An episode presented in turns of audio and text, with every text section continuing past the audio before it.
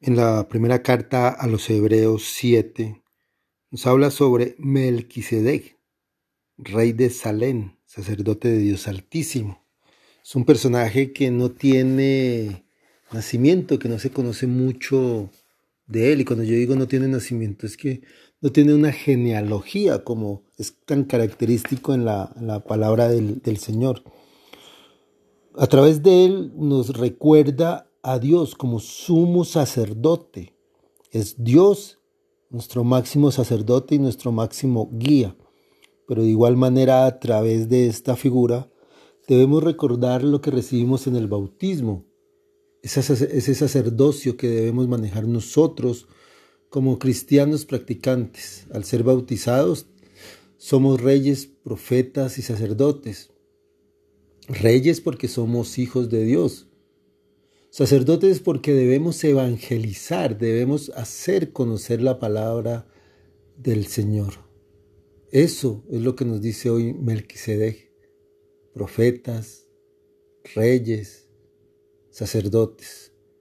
Profetas también porque debemos dar a conocer el poder del Espíritu Santo, la fuerza de la palabra del Señor, a nosotros mismos y a los que nos rodean. Por eso el Salmo responsorial dice que tú eres sacerdote eterno, según el rito de Melquisedec. Es el Señor que siempre nos va a bendecir. Es el Señor el que siempre debe ser nuestro sacerdote. Tenemos unos sacerdotes terrenales a los cuales debemos respetar y orar mucho por ellos. Esos sacerdotes que son instrumentos de Dios.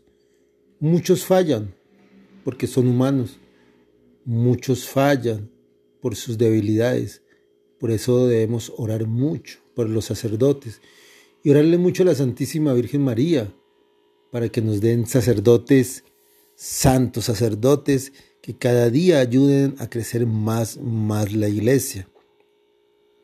Y en el Evangelio, según San Marcos, capítulo 3 del, del 1 al 6, el Señor continúa con el tema del sábado. Es un tema que hemos escuchado en el transcurso eh, de los días, ¿sí?